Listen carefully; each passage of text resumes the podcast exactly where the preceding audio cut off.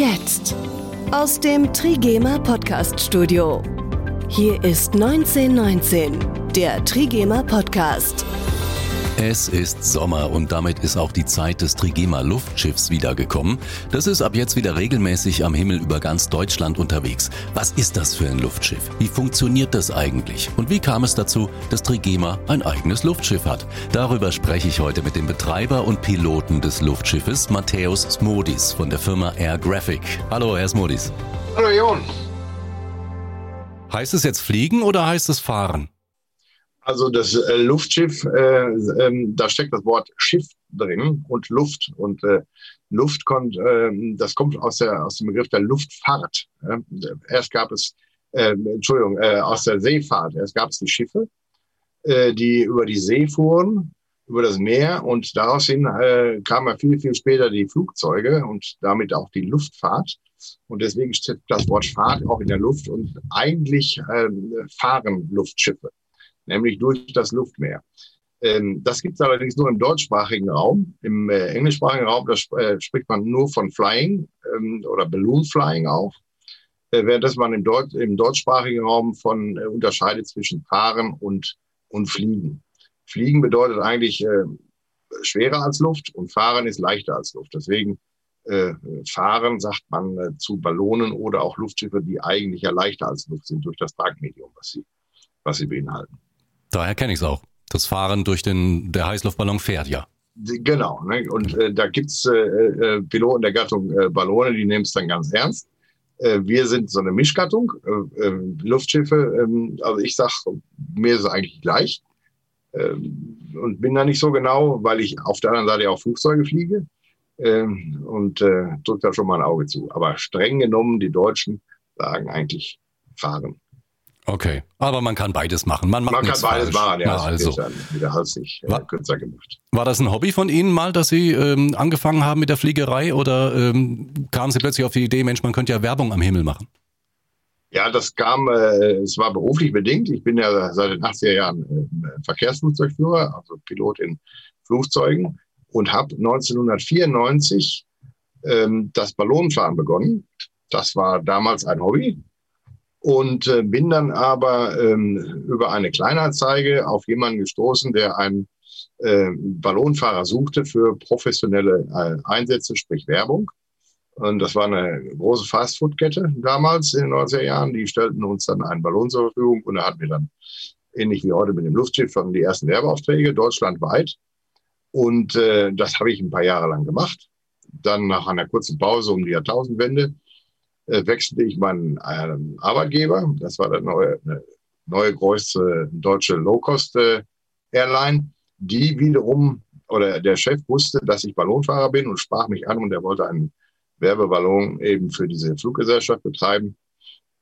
Und äh, damals wohnte ich schon in Köln und wusste, in Köln ist das Ballonfahren sehr schwierig weil äh, umgeben von großen Flughäfen, um, äh, ist eine Großstadt, man findet wenig Landeflächen, ähm, äh, kann man also Ballonen nicht über Metropolen steuern, weil sie eben nicht steuerbar sind.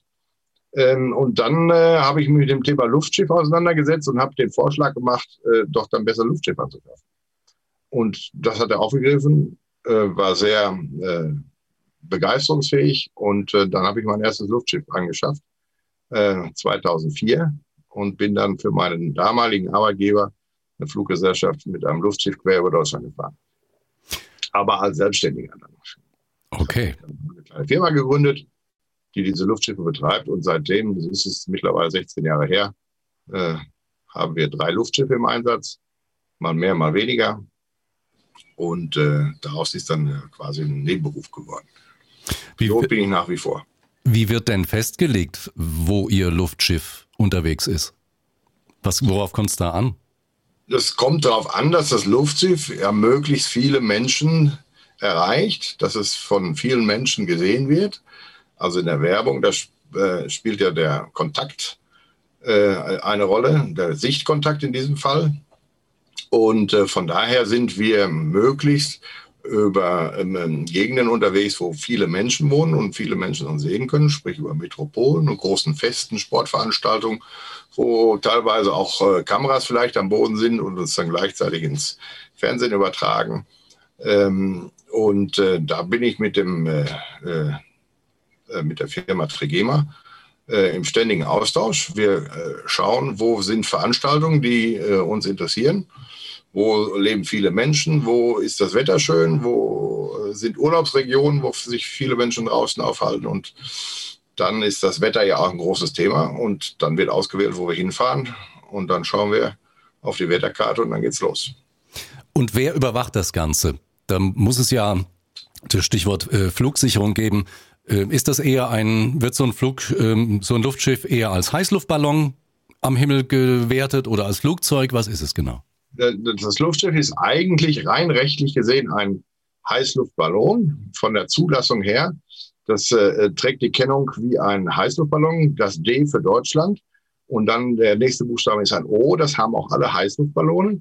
Und dann äh, in dem äh, Luftschiff, was für Trigema unterwegs ist, äh, TRI, macht Sinn, Tri Trigema ähm, und wird rechtlich wie ein Heißluftballon behandelt, ist aber tatsächlich steuerbar ähm, und beweglich durch den Motor, den wir ähm, hinten äh, dran haben und sind also ja ein Heißluftballon mit Antrieb, wenn man so will.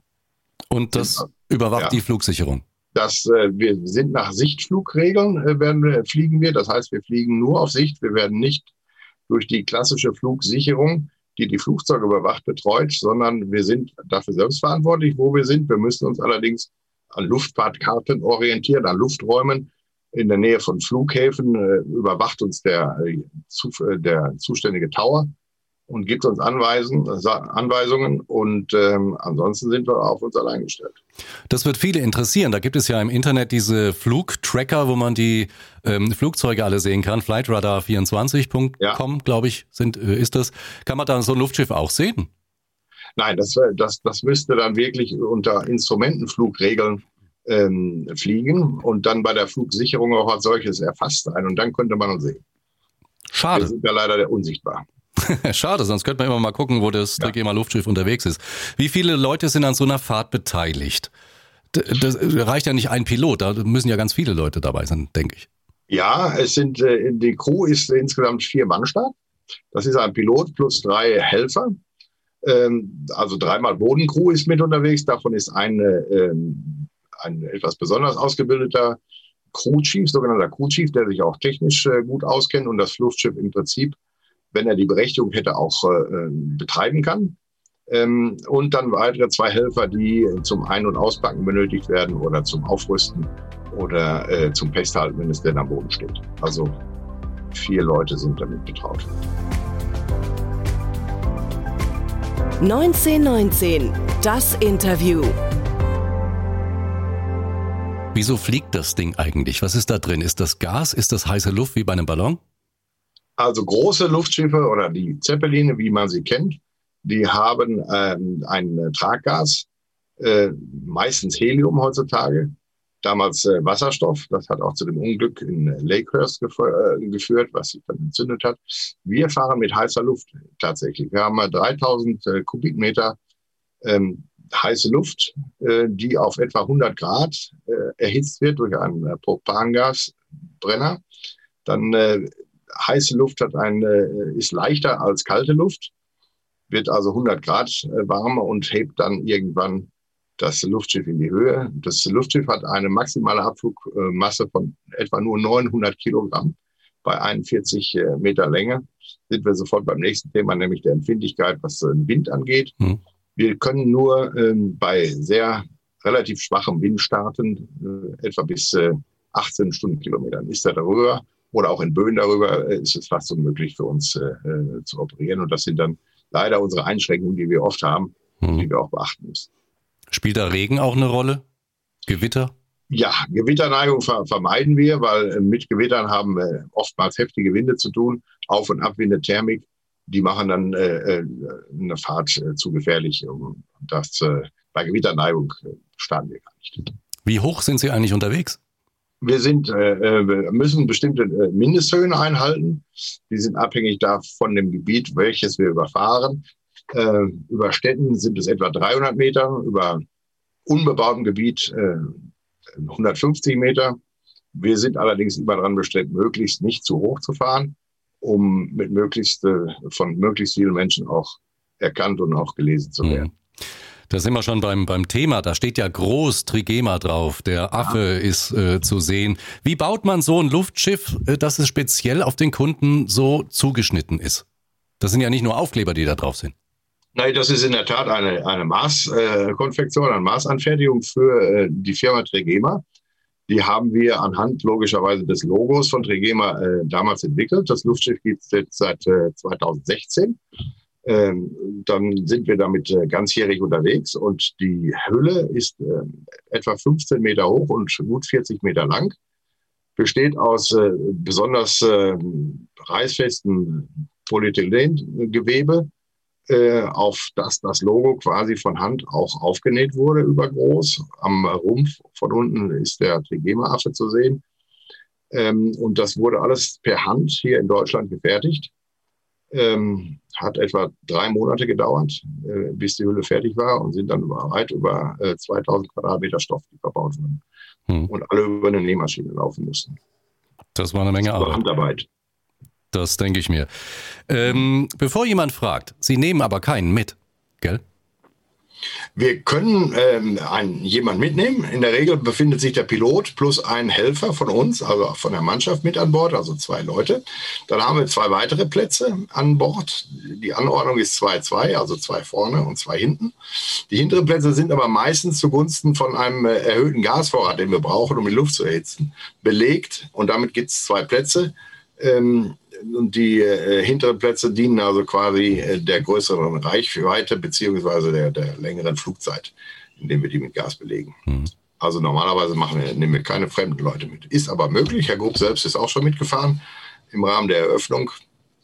Und äh, ja. Super. Ähm, ist Trigema eigentlich damals auf Sie zugekommen? Der Herr Grupp hat er gesagt, ich brauche ein Luftschiff?